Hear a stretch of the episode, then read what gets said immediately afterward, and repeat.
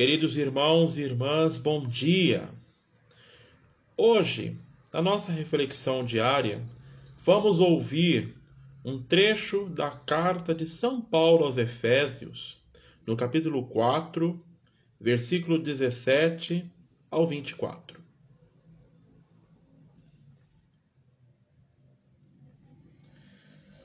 Portanto, digo e afirmo no Senhor, não se comportem mais como gentios que vão a, atrás de seus pensamentos vazios. A mente deles ficou cega, estão longe da vida de Deus por causa da ignorância que há neles e pela dureza de seus corações. Eles se tornaram insensíveis e se entregaram à libertinagem e à prática incansável de todo tipo de impureza. Mas não foi isso que vocês aprenderam sobre Cristo. Se é de fato vocês o ouviram e foram instruídos segundo a verdade que há em Jesus, abandonem o modo como vivem antes, o homem velho, que se corrompe com paixões enganadoras, que a mentalidade de vocês se renovem espiritualmente. Revistam-se do homem novo, criado segundo Deus na justiça e santidade da verdade. Palavra do Senhor, demos graças a Deus.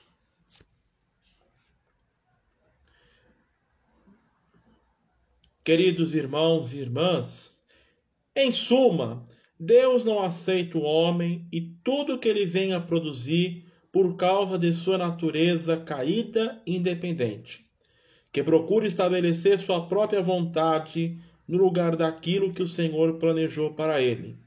Para que o homem seja aceito novamente por Deus, ele precisa nascer de novo e ser transformado, pois a velha criação caiu e foi deixada de lado.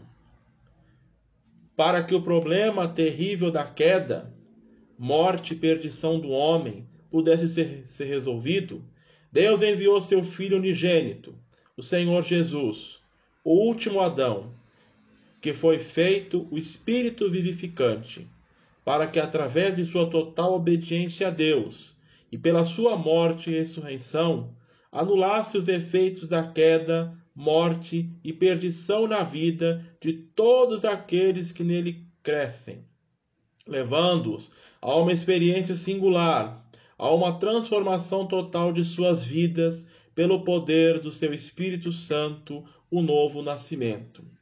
Jesus tornou possível a todos os homens o acesso à vida eterna pelo seu sangue, seu Espírito e sua palavra. Hoje, o homem está na mesma situação de Adão. Ele tem diante de si a chance de escolher novamente e pela última vez o caminho da vida eterna, que é Jesus ou o caminho da morte, que é o mundo, para que o homem seja aceito por Deus e ser recebido como filho.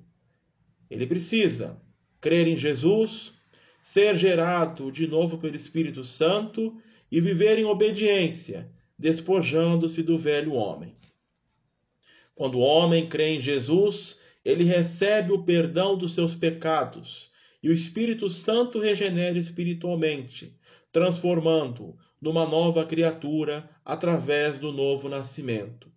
Este milagre é realizado por Deus e não pela força de vontade do próprio homem.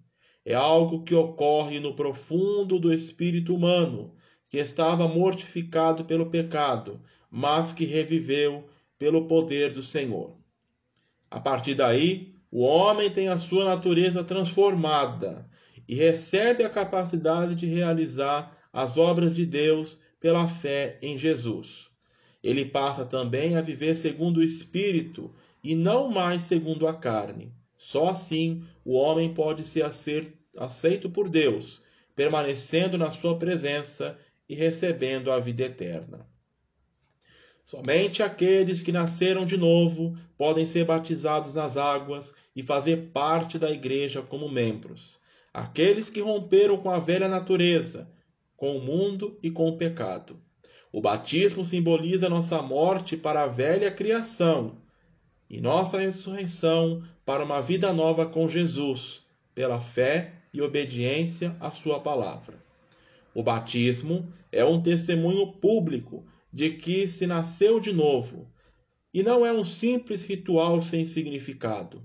Para que alguém se batize, é necessário que haja experiência da conversão e transformação, para que não possa fazer arte do corpo, da igreja, que foi separada do mundo e da vida de corrupção. Amém. Vamos nesse momento, antes da oração final, apresentar a Deus os nossos pedidos, as nossas intenções, agradecer a Deus por mais uma semana que vamos iniciar.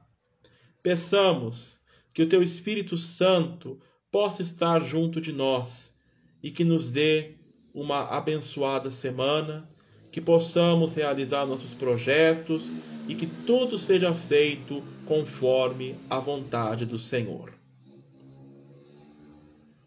Oremos. Onipotente eterno Deus, que por teu Espírito governas e santificas todo o corpo da Igreja, recebe as súplicas e orações, e que por todos os seus membros te oferecemos, para que estes, na sua vocação e ministério, te sirvam com verdadeira piedade e devoção, mediante Jesus Cristo nosso Senhor que vive e reina contigo e com o Espírito Santo, um só Deus, agora e sempre. Amém.